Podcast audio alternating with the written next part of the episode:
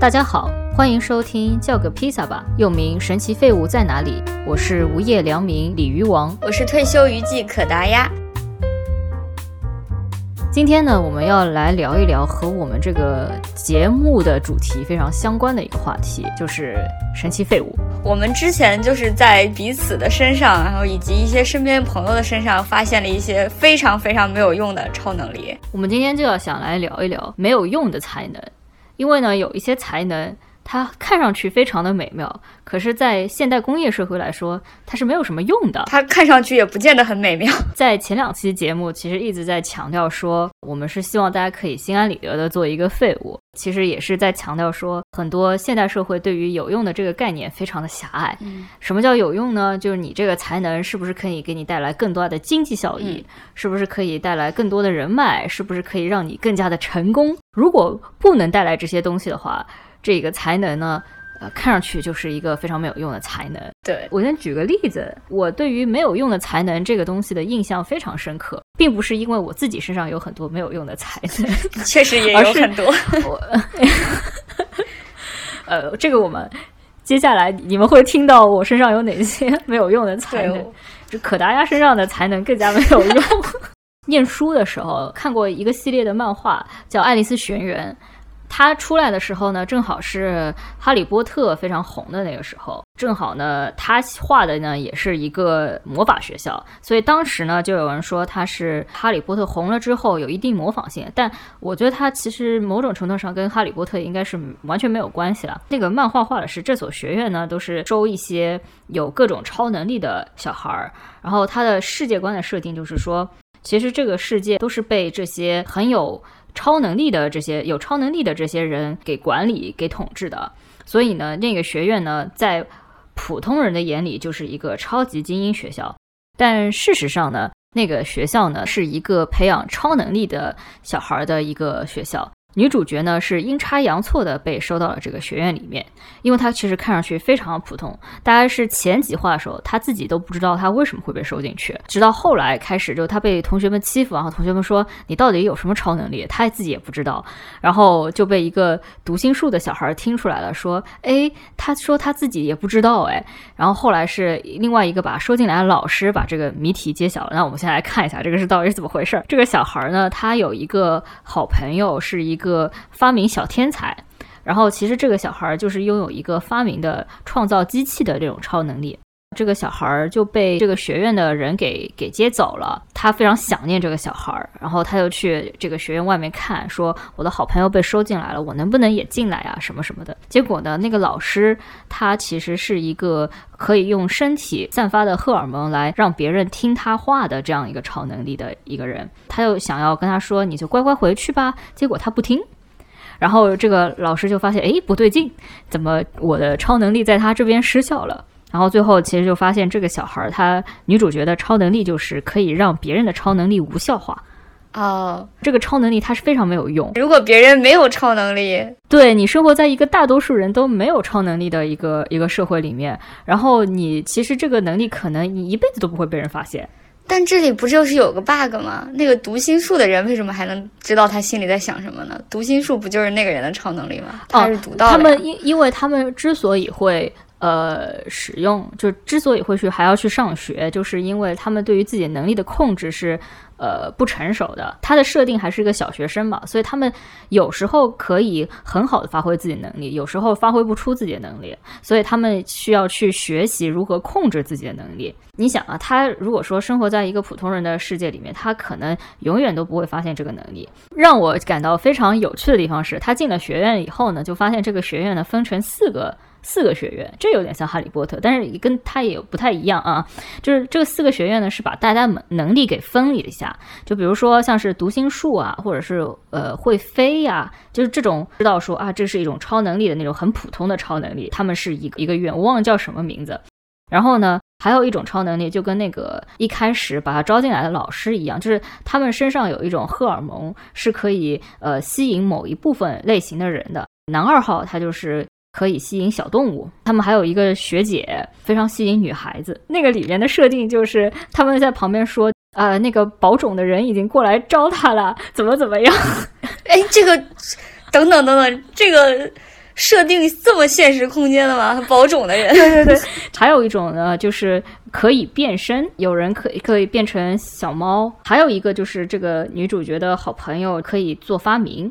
做发明的那些感觉就比较 nerdy，就很像是理工科学院。对对，理工科学院都非常好笑。对，还有男主角，男主角是控制火，然后他就问他说：“那男主角是哪一个哪一个系的？”然后他们跟他说，男主角是另外一个系，这个四个之外的一个系，叫危险能力系，因为他小时候烧过整个村庄，就他控制不好自己的力量是会造成危险的。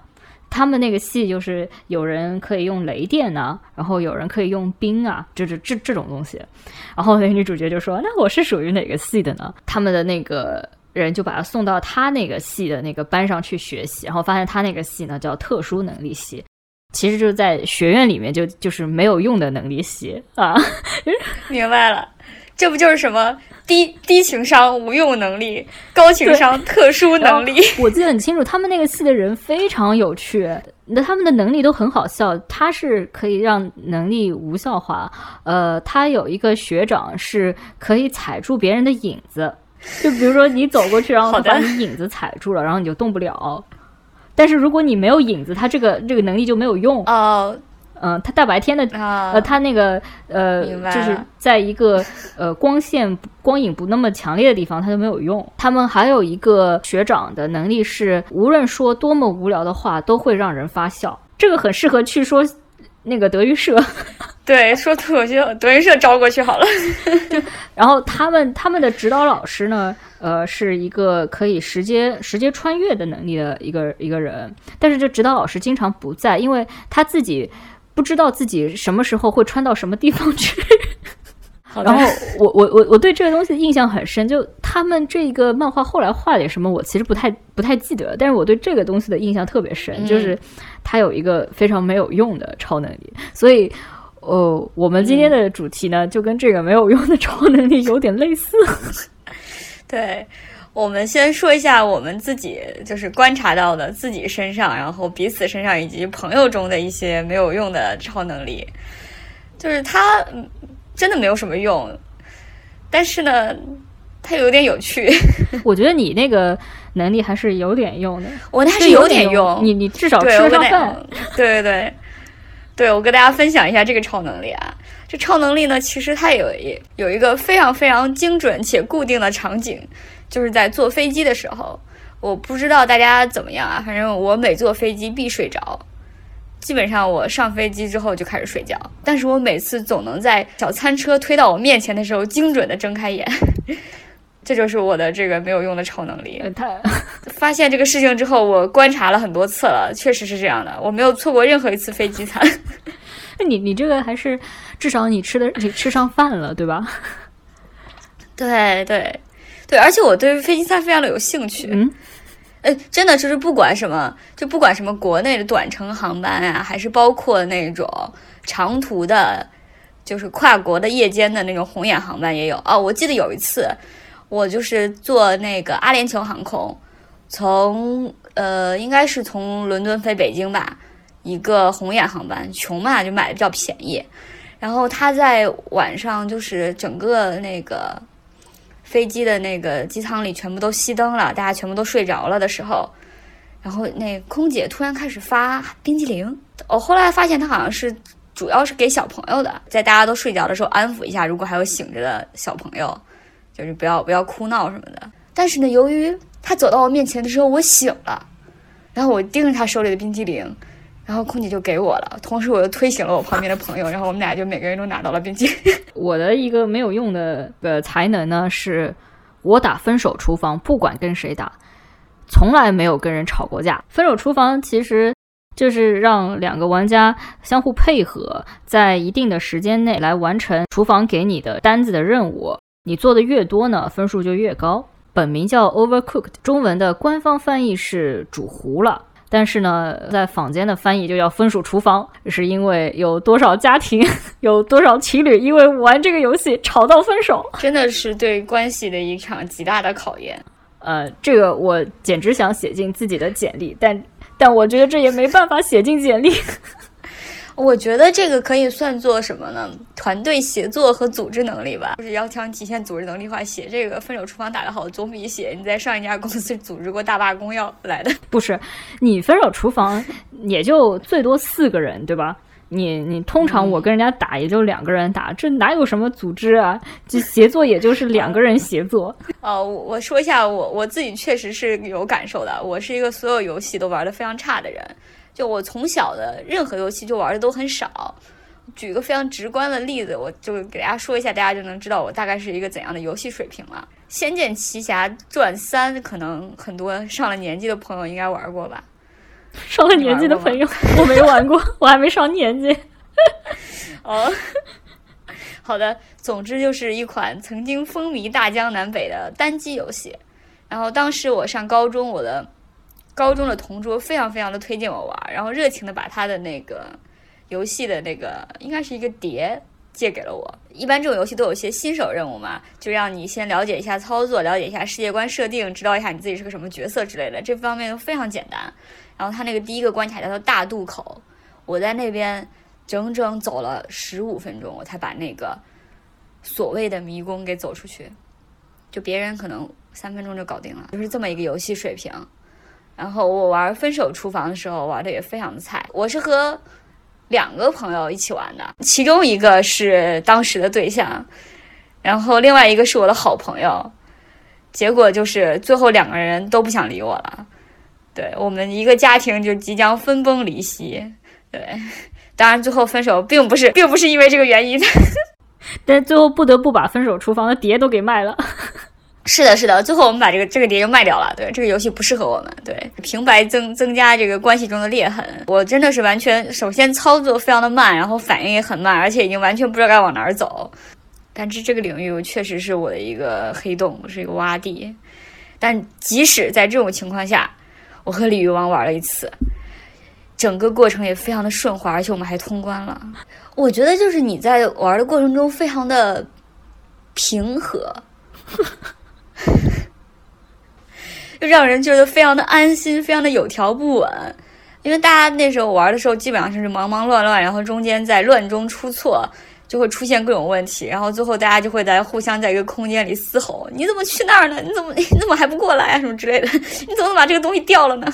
但是跟你玩的时候就非常的平和，然后你就会非常缓慢的说：“啊，你现在去拿一下那个，啊，你现在去拿一下这个，啊，给我扔一下那个卷心菜。”总之就是莫名其妙就玩过去了啊，很神奇。我自己也觉得莫名其妙。我玩的时候，有的时候其实已经挺紧张了，比如说时间不够了，然后或者是那一盘的 order 要掉了啊，我还会跟人家说：“哎，麻烦你把盘子给我递一下。”非常的有礼仪。是你胜负心没有那么强吗？把分手厨房好的点的关键是哪个部分？如果我们再把这个能力拆分一下的话。是胜负心还是有的，否则我每我为什么每一盘都是要玩到三星，然后我才会往下面玩。全部通关了以后，它最高的那个分数是有四颗星嘛？四颗星其实是有点难，但是玩三颗星的时候，我的感觉就是，我觉得这个肯定可以过的。两个人三颗星一定可以过的，我是这样子想的，就无非是你这盘不过再来一盘呗。其实我觉得分手厨房说穿了就是呃一个人指挥，另外一个人听他就好了。所以你打分手厨房最不容易起矛盾一件事情就是我弱我服输，你强你来指挥，你只要秉着这样的心情就好了。而且既然它叫分手厨房，那我每次玩都还是有心理准备的。与朋友们相玩，并不希望把这个关系弄僵，所以我会在玩之前就提醒自己，无论怎么样都不可以发火。所以其实最简单的事情就是，你其实看嘛，有些人，比如说你，你是操作。呃，慢对吧？但是你操作再慢，总比我一个人打要要快吧？那你只要给你安排那种不是容易把菜给掉了，你只要能去做了就好了。你做少一点，我做多一点，我多做快一点就好了。你知道自己打烂，所以你其实是听的。就我跟你说，你去把那个东西做了，然后你就我就说你就只管那个东西，你就只管那个东西，就你也不会过来瞎帮忙，或者是我这边叫了，你会说哎你那边叫了，你那边好急啊，就是不会这样。对我这个在这方面服从性非常的高啊。哦，我我也碰到过，就是玩的比我好的，我们两个就商量一下，然后呃，我听他安排。其实这个也要看，就是你看你眼里有没有货，有没有眼见力。就你眼瞅着他去干那个了，然后你旁边东西你能不能顺手拿？就算是你们原来没有说好这个事情是你做，但是你看到他去做那个了，你能看到你自己手边这个事情及时的把它做掉，就也可以。玩分手厨房的诀窍就是你们不要急。他叫任他叫，着火了就去灭，就是不要急。然后我跟你玩过之后，我觉得你可以跟全世界任何一个人玩分手厨房，只要他有手。各位朋友，你看，在小餐车推到面前的时候，突然睁眼，这个技能还能让你吃上饭。分手厨房能让我获得什么呢？能让你获得友情。不，这些友情原来就有，玩了还有可能没有。分手厨房这个能力呢，它背后一定蕴藏着某些能力，然后它是可以可以体现在你其他的方面的，比如说你对朋友很有耐心啊之类的，你有一种令人就是安让人在你旁边感到安抚和镇定的能力。但是我这个能力就真的，我想象不到它背后的任何的。是，你如果从你如果从就现代工业社会的角度来说的话，我即便有一种能让人安宁。放松、有秩序的这样子一种能力，我这个能力也是没有用的，不会给我自己带来什么经济上的效益，不是成功人士应该拥有的能力。一个成功人士。应该让人感到烦躁、亢奋、愤怒、愤怒，然后为你卖命的工作。我这个一点用都没有，我而且这个能力还会影响到我的工作。比如说我在家剪片子，然后我的工作伙伴他过来看片子，他要跟剪。他来了以后呢，就到了我房间，就说啊，为什么我每次来你家，我都觉得想要睡觉？他说 我这非常随意的，我觉得你想睡你就睡嘛。然后他就穿上了我的睡衣，躺在我的床上睡了一个下午。这一个下午来不来都一样，都是我一个人坐在那边剪片子。他他起来了以后呢，差不多也吃晚饭了。我说那你在这吃晚饭吧。他说好。然后我就去厨房做饭，然后做完饭了过来以后呢，他吃完晚上差不多时间回去了。他说不行，我下次不能再到你这里来工作。我到你这里来也没干什么，就看你做个饭，然后我吃个饭我就回去了。后来因为这个原因，我们一度租了共享办公空间，要在一个办公的环境里面一起工作。各位，这个能力到底有什么用？这个能力既不能让自己赚钱，也不能让别人赚钱。好的，封你为人间褪黑素。你可能，我觉得你可能职业职业方向出现了一些偏差，做个什么心理咨询师可能会好一点。我觉得心理咨询师是另外一件事情，就是心理咨询师是你需要把这个能力运用到每个人身上。可是我之所以会让呃大家感到放松，是因为我跟大家已经很熟了。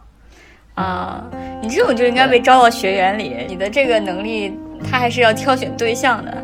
对，为什么这个能力没有用呢？首先，它没有办法经济化；其次，它没有办法量化，所以它它也没有办法就是批量生产。你会不会和我一样，觉得自己最多就是这样？你会不会和我一样，把希望寄托在别人的身上？你会不会和我一样？直到勉强，却还在挣扎。你会不会和我一样，被生活覆盖梦想和希望？我们只喜欢小确幸，放弃去改变不公平。我们都空有想象力，你们说的也有道理。我们只喜欢。小确幸，放弃去改变不公平。我们都空有想象力，你们说的也有道理。他们说我是没有用的年轻人，只顾着自己，眼中没有其他人。他们说我是没有用的年轻人，不懂得牺牲，只想过得安稳。他们说我是没，顾着自己，眼中没有其他人。他们说我是没有用的年轻人，不懂得牺牲，只想过得。哦，你不是还有一个让狗都非常喜欢的能力？我突然想到，这个是不是其实就是说，你也会让某一些狗感到放松？我不知道，它本质上可能是一种能力。我经常能摸到人家说很难摸到的狗，这算不算一种才能？应该也算吧。应该也算，应该也算。因为我我我有我有一个朋友，他他家里的狗呢，呃，非常的紧张，是一个非常容易紧张的狗，所以他看到生人就会不停的叫。而且可能叫个三天。我朋友他的好朋友去他家里住，住了三天，那狗对他叫了三天。然后他的他的父母去他家里住，那狗也一直叫叫叫，叫到父母快要离开了，他终于不叫了。我第一次看到那个狗的时候，我朋友跟我说：“啊，你你来我家，你可能会看到那个狗在。然后那个狗呢？什么叫可能会看到那个狗在？狗上班去了吗？不是不是。”啊，不要！他说你来我家，你会看到那条狗，然后那条狗它非常容易紧张，它可能会一直对着你叫，然后你就不要特意去呃逗它，也不要理它，它可能会叫个三天就好了。然 后我就去了，我去了以后一进门，那狗果然对着我叫，然后小狗嘛，叫声音也还好，我也不在意。什么样的品种？就是一只小土狗。啊，呃，领养的。然后呢，我我就我就缓慢的 坐在了沙发上，它就对着我叫叫叫叫叫呢。我就看着它，看了它一会儿呢，它就不叫了。然后那个狗后来再也没有对我叫过，甚至狗看到我离去的时候对着我哀嚎，不明白为什么我走了。所以最后结果就是，狗虽然没有因为你的到来而叫，但是因为你的离去又叫了三天。没有叫三天，但它但它那个真的是哀嚎，然后还是我这个朋友，后来呃又有一个狗在他那边就是暂时领养一下，然后那个狗呢也是说非常容易紧张。你朋友怎么总是遇到这种狗？不，你应该知道这样，就是救助的狗它本来就容易紧张。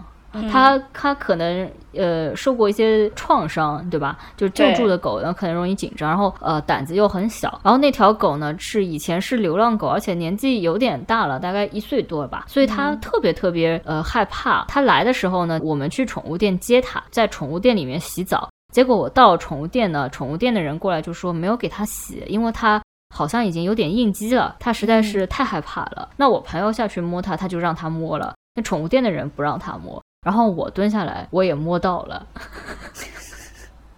不 错不错，摸到了啊！我朋友说你简直让我惊叹，为什么这些狗都会让你摸？后来他总结出一件事情，说可能在狗眼里你不是人，你是狗。他说你有可能对他们来说是狗玩具或者什么之类的，因为我会陪他们玩。我养猫嘛，可能我身上有猫的味道。然后他说，呃，之前那条狗可能是以为你是猫。就反正他们可能觉得你不是个人，嗯，总之不管你是什么，你不是个人，嗯，好的。但是真的，这有什么用？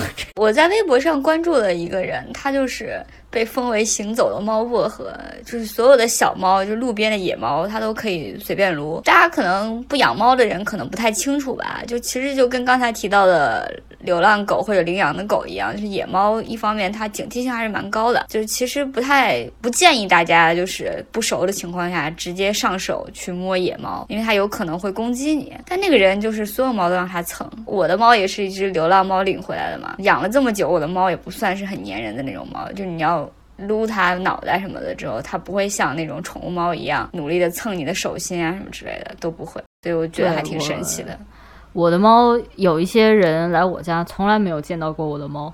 我的猫也是这样的，就像《燃烧》里面那只所谓的猫一样。我妈的朋友有一只猫，我妈说到这个猫死了，她都没见过这个猫。就我的猫是这样的，我的猫据我长期的观察，它特别的害怕男性，而且这个男性它其实不光是单纯的生理意义上的男性，我觉得从我的猫的判断就可以看出来，就是。人的那个 怎么说呢？性别真的是性别真的很复杂，它可能真的是有一一条谱系。就我发现我的猫，它最害怕的人，首先是陌生男性（括弧陌生直男），然后有可能是偏男性化的女性，武断一点也可以说是所谓的 T，然后是一些我的基佬朋友，然后是女性，很神奇。这个猫。很神奇，很神奇，性别意识很超前。嗯，对性别意识非常超前。就我我的室友，然后他之前有一些 date 的对象，如果晚上来的话，根本是看不到我的猫的。有有一次有有一个人就问了，说你们家真的有猫吗？只看到过猫砂盆，从来没有看到过你们的猫。这不就是《燃烧》里面的情节吗？对，就是《燃烧》里面的情节。但我们家确实是有猫。哎，我去你家的时候，你猫在我身上跑酷。对对，但那时候它还小，它这个表现是随着它年龄的增长越来越严重。但是对见到你那时候确实是，那是它最活泼的时候。你记不记得那时候我跟你说，非常担心它有朝一日成为一个少林武僧。年迈的母亲如何面对这一切？对 对对，我当时最让我焦虑的事情就是那段时间我猫实在是太活跃了，然后最焦虑的事情就是我为了分散它的精力，我就要一直拿逗猫棒来逗它，然后但是同时这会不会成为一种训练？这就是当时我焦虑的地方。关键是你家猫耐力也非常好，我对我做了大概有一个多小时，它就在我身上跑酷跑了一个小时。唉，那时候真是少女哪吒。好，我们现在听到了一个什么信息呢？可达鸭身身边有非常多的基佬朋友。啊，对，这个也是我的一个能力吧。就我身边有非常非常多的，就是这个多呢，它。不能单纯从数量上来说，因为我觉得，因为我不是那种交友特别广阔的人，但是我朋友中的 LGBT 的比率真的是相当相当之高。最关键的就是没有我没有任何一个这样的朋友是通过任何一种，比如说 LGBT 的社交或者就这种大家明确知道身份的那种场所下认识的。全部都是，比如说我的学习读书时期的同学，然后各个时期。我现在回忆一下，除了高中时候，我各个时期的好朋友中间都有这么一两个人，然后他们分别的湾仔码头对，然后他们分别的在人生的某一个时刻，然后以大学四年级毕，就是大四毕业那年作为一个高峰吧，然后陆续向我出柜。对，哎，但是。也可以说，其实只是说你的你的专业或者是你的这个圈子里面有 LGBT 的比例会比较高，也不能完全说你是湾仔码头吧。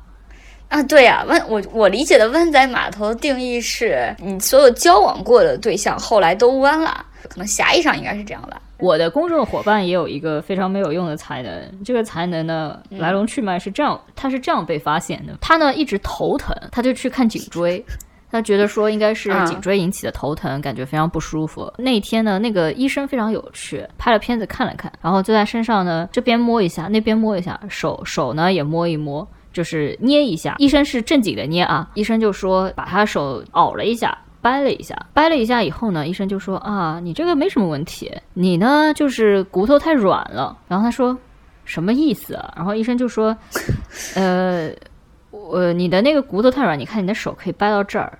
从此以后呢，就这个我的这个工作伙伴呢，就经常给我们演示这件事情，并且试图把我的手也掰到那儿，是实在是掰不到。你现在把把左手伸出来，嗯，然后你的手腕以手腕为轴，然后把你的这个手掌往下压，对，往下压以后呢，把你的大拇指。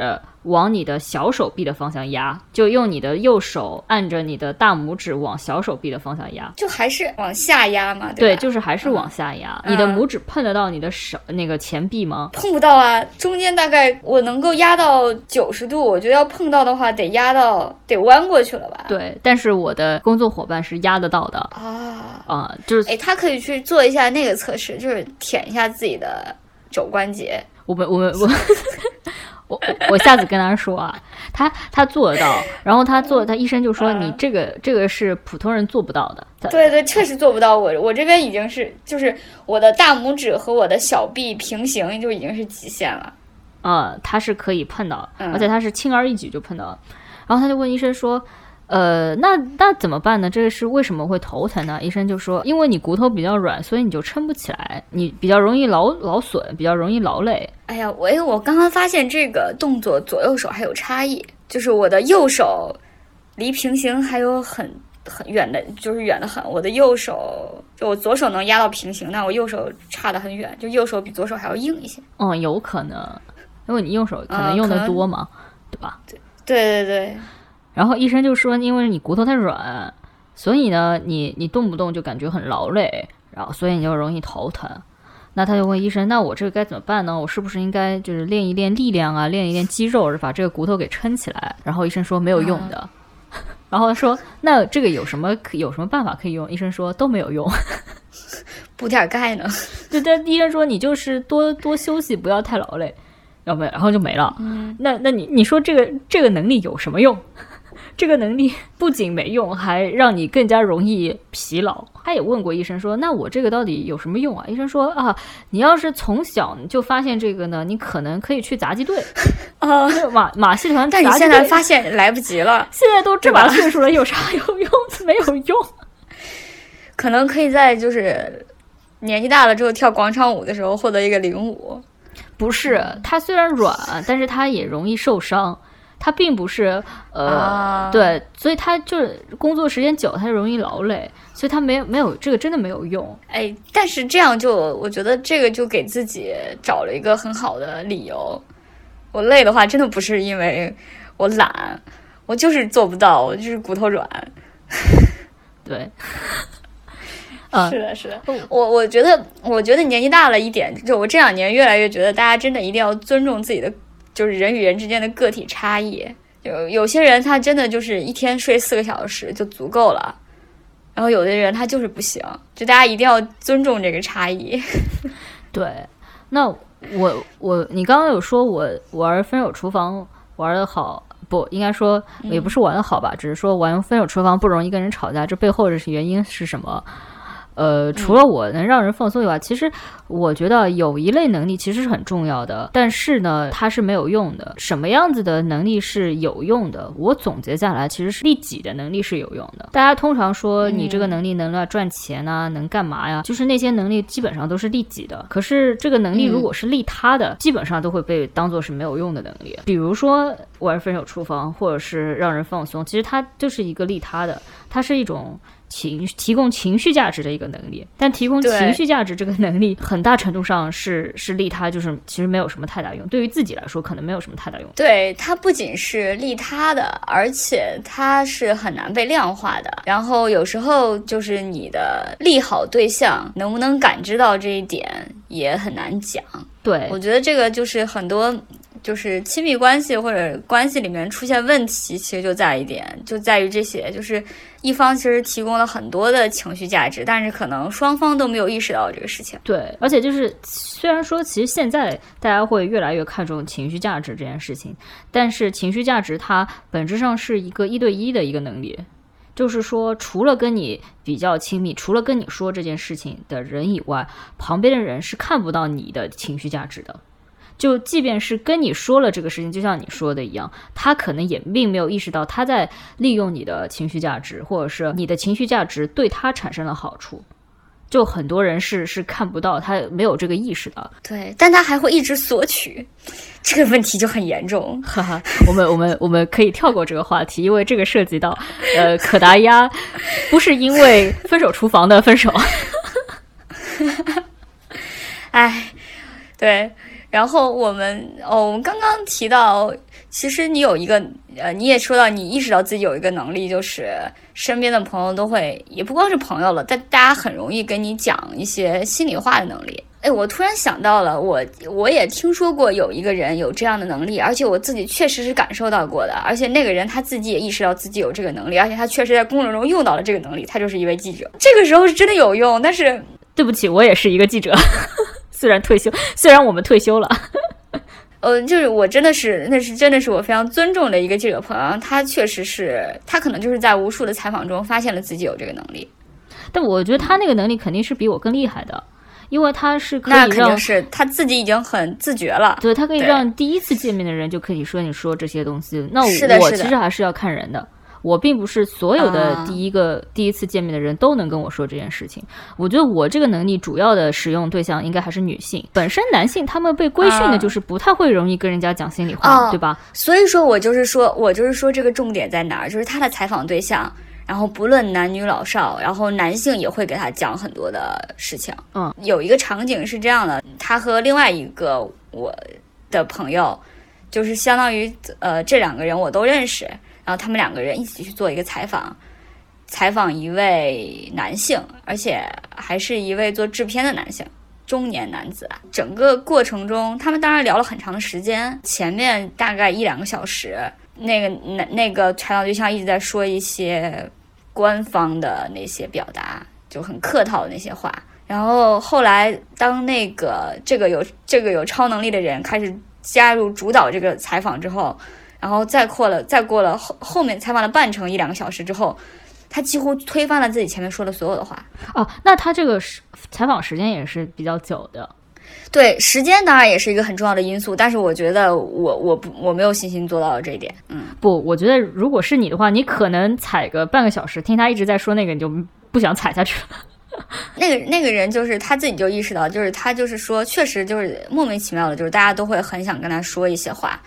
我跟他第一次见面，我确实也跟他说了很多，因为我自己是一个有时候对人的分寸感，甚至拿捏的，我觉得有点过于到了有点过于小心的程度。就是我经常拿不准和这个人的亲密感应该到什么程度，但我不是会越界的那种，我是可能有时候会后留的余地过多的那种人。我跟他第一次见面，当然之前我们认识，然后微信上可能有简短的聊过天，然后有共同的朋友，我可能本身对这个人就，嗯，怎么说呢，就有一些很多的信任感，没有那么陌生感，倒没有那么强。但是我们简短接触了之后，当天一起吃饭，我确实说了很多的话，以至于我那天回到家之后，包括后来的一礼拜，某某每次想到那个场景都有点，我为什么讲了这么多？就是你会有一种。就突然有一点，你不知道后悔或者什么感觉，就是你不是跟他说这些事情后悔，而是你我会突然在想，说我讲了这么多的话，他会不会觉得困扰？嗯，就为什么我要讲这么多？我跟你讲，这这个事情本身就是，呃，如果你有这个能力的话，你会发现这个事情是非常莫名其妙的。就是他莫名其妙的一点，就是说，呃，不是说这个人跟你熟不熟跟你说这个事情，而在于说他什么时候跟你说，说什么事情，这个都是随机的。呃，就是比如说有一些人，他可能他在某一个时候跟我说了一个非常涉及内心话的东西，但是从此以后他就再也跟我没有说过任何东西，或者是就类似的东西，或者是说他跟我就也并没有说变得非常熟，也并没有因为这个说了这个事情而变得亲密。我有碰到过很多这样的人，但是我不明白他们为什么那个时候要跟我说这个事情，大概能够理解，就是。他们前期会有什么铺垫吗？因为你也说到，就是你跟这些人其实并不熟，然后你们之后也并不熟，但是突然之间他来给你讲了一个非常私密的问题，或者你当然会让你会让你有点诧异的问题，他们前期有有铺垫吗？我觉得有铺垫，就是他来跟你讲，这是一一件随机的事情，他不是一个。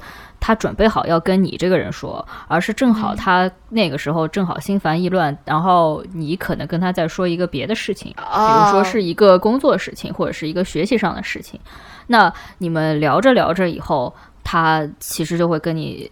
呃，他可能就会跟你讲这个事情。嗯，我碰到过好几次的情况是是这个样子的。我其实觉得我没有像你的那个记者朋友那样子的能力，就可以让所有人都开口。我要是真有这个能力，我我去做侦察兵也好呀，不是？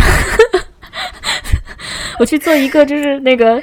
呃，大家经常能够在呃美国那个什么 FBI 类这种电影里面看到的那种让犯人就是撬犯人口的那那种类型的人，对吧？就是这个是多么有用的一个能力。我觉得这才能没有用的地方就在于我 我我这个就很有点像我一开始说的漫画里的，你不知道什么时候自己能施施展出这个才能，你没有办法控制自己的这个能力。就段誉的六脉神剑一样，时灵时不灵。对，时灵时不灵。然后，呃，还有一件事情是，当你想着你有这个能力的时候，当你想着你可以用这个能力的时候，它就不灵了。就是这个能力之所以灵，就是在于它没有用，你知道吗？大家听到这里，可能已经发现了。这期真的没有用。对，这期我们并不会教你如何用你没有用的才能发挥它的用处，因为我们也不知道它能不能 发挥用处。它可能就是因为没有发挥用处，所以它才能称之为才能。对我们这一期的主要目的就是，大家其实也可以，是不是可以重新想一下自己的生活，观察一下身边的朋友，然后可能会发现一些开心的一些一些事情啊。开开心吗？它它并没有什么用，开心吗？吃飞机餐这个事情，我确实挺开心。我觉得吃飞机餐是开心的。其实这个情绪价值还是真的非常重要的一件事情。嗯，它可能在你的工作当中，或者是在你的亲密关系当中，对方并没有办法意识到这件事情。我觉得这个其实有点伤人。我觉得工作上也就算了，呃，可能工作上人碰碰到的比较多，但是亲密关系里其实应该要意识到这件事情。然后我听过一个人吧，就那个男孩子人非常的优秀，他呢就是什么都很好，长得也好啊，赚赚的也多呀，就是各种方面来看都是一个很成功的人士。可是呢，他找的伴侣呢，大家都会觉得说，哎呀，好像就是差一点，就感觉配不上他。但是，但是这个事情的好，只有他自己知道。就是他是一个呃性格容易焦虑又容易暴躁、脾气非常不好的人。但是他的这一个伴侣非常能够提供情绪价值，不不管他怎么就是闹，不管他是一个怎么呃，就是说话有时候很难听，怎么样，他都不会生气。然后他知道他其实是在焦虑，他会去安抚他。大家可能会有时候看到一些。嗯，情侣觉得他们不般配嘛？但是其实有时候，另外那一方你们觉得配不上那一方，他能够提供的东西是你们看不到的。那个好，只有他自己的伴侣知道。这个东西对谁有用呢？这个东西好像只有对他自己的伴侣有用。然后对他自己来说，这个能不能帮助他在工作上更加优秀？好像也不会。所以我还是我还碰到过有有女孩子，她她可能就是一个可以提供情绪价值的人，但是呢，她不想自己变成那个样子。她就是看到有一些很成功的女性，她嗯，她们是比较强势的，她就说我希望成为那样子的人，我也曾经尝试成为那样子的人。但是你知道，一个提供情绪价值的人，往往跟这样子的人正好是完全两种相反的性格，所以他一度把自己弄得很不舒服。这种情况还是蛮蛮常见的。所以就是要到很后面，到比如说我或者是他其他的朋友，明确的告诉他说，那样子并不是代表他一定就会非常好。你有你自己的价值，你的这个价值就是你可以提供情绪价值。这个就是，呃，我们我觉得非常呃难过的一件事情，就是其实情绪价值在一个人身上是很难得的。即便说是现在的很多人意识到这件事情，但是能够提供这这个价值的人其实不多，就平稳的提供这个价值的人其实不多，因为现代工业社会的压力非常大。所以我觉得情绪价值那个人非常难得的地方在于，他们其实很多时候也是在这种压力和焦虑之下的，但是他们依然可以去不仅把这样子的焦虑和压力给大而化之，还可以帮助别人去缓解这件事情。这个事情，我觉得这个能力我是没有的。即便我我你刚刚说我有一些超能力，我有一些就是提供一些情绪价值，但我觉得我情绪价值主要还是只能体现在玩分手厨房上面，因为玩分手厨房的时候，大家是一个娱乐的状态，那就是本来就是一个比较放松的时候啊，对吧？你要是在我一个什么一一堆工作在那边堆堆得起来，然后再跟我说，因因我压力好大，我我就我我也撑不住。我们经常讲，比如说你不要把一些工作的烦恼带到家庭里来。这个其实就是在讲，你不要再让你的伴侣加班，就是 你不要给他 增添额外的负担。他处理你本身的情绪已经很累了。可可达鸭深有感触。其实我觉得这些人他他没有刻意的在要提供情绪价值，他就是一种本能的会想要去支持或者安抚别人。觉得他们能获得的反馈，也就是对方意识到了，并且对方表达出一些感激。也好，或者回报也好，这种嗯，就它不是那种功利性的，有时候只是就是你说我意识到这件事情了，就就比什么都没有要好一些啊。哎，我也不知道这个东西能不能后天，能不能经过后天的培养。我我觉得这个是可以的，他的同理心是可以被训练的。你你有没有看过《银翼杀手》啊？我看过啊。就你有没有看过他的那个原著？就是电子羊。呃，会不会梦到仿生人啊？不，仿生人，仿生人能不能梦到电子羊串吗？不是，仿生人会不会呃梦到电子羊还是什么？就是那个那个原著，我我记得那个原著，我我对他印象最深的地方就是他如何判断这个人是仿生人还是真的人。他们其实是问他一些问题，看他能不能引起同理心，能不能会换，就是他有没有同情心。就他如果是有一个同情心的话，那他们就会判别他是一个真实的人。他如果说不行的话，他就可能是个仿生人。然后我记得他里面呃小说里面写了那个那个女的，呃，他是一个仿生人，但是他通过了一开始他通过了那个检测，就是因为他给他呃一直在给他做一个呃人类的同理心的一个训练，就告诉他说，在这个情况下你应该是痛苦的，因为你看到了这个动物受伤或者是。什么样子？具体的我忘记了，但他最后还是露出了马脚。当时我看到那个小说的时候，我在想说啊，这个非常有趣啊。他们如何判断一个人是不是人，就看他有没有心啊。呃，我觉得这个就是跟我们前面讲到的，为什么仿生人他不携带这种能力，或者没有给他们设定同理心这种能力，其实就是我们也提到过、聊到过。就同理心，它是一种利他能力，或者是甚至我们当时有说过，它是一种受诅咒的能力。其实你是拿出一部分的自己去给别人提供帮助。你要融化一块冰，你自己其实是在消耗热量的啊。所以我觉得这可能就是作为一个仿生人，他不会加载这种所谓的不利己的能力的一个原因吧。嗯，所以我我我我突然想到，就说。呃，我们这一期节目真的没有什么用，我们不会教大家如何利用自己的这个情绪价值，因为我们也不知道该怎么做这件事情。对，对，而且一旦真的做的话，这个能力它就可能并不是他们那么纯粹的能力了。我觉得两件事情嘛，一个就是如果你你比如说我有像我那个朋友一样，他想成为一个非常强势的人，因为他可能觉得这样子会比较容易嗯成功。并且可以帮助到别人这件事情，我很能理解。因为你去看一些公益组织的，或者是呃做一些慈善的一些人，他们其实也是要需要一种强势能力，才可以把这个组织做下去，才可以把这个行为实施下去的。但是如果说你真的不是这样的人，你不要强迫自己成为这样子的人，因为你有可能会有其他的能力。就首先你要自己看到，说你有可能有一个提供情绪价值的能力。然后更重要的一点是我们这期节目不不针对这些人，我们针对那些你自己的伴侣可能会有情绪价值的这些人，你们不要那个不意识到这件事情，可以随时甩了他，不是这样子的。对，好的，那就到这里了。我知道我是。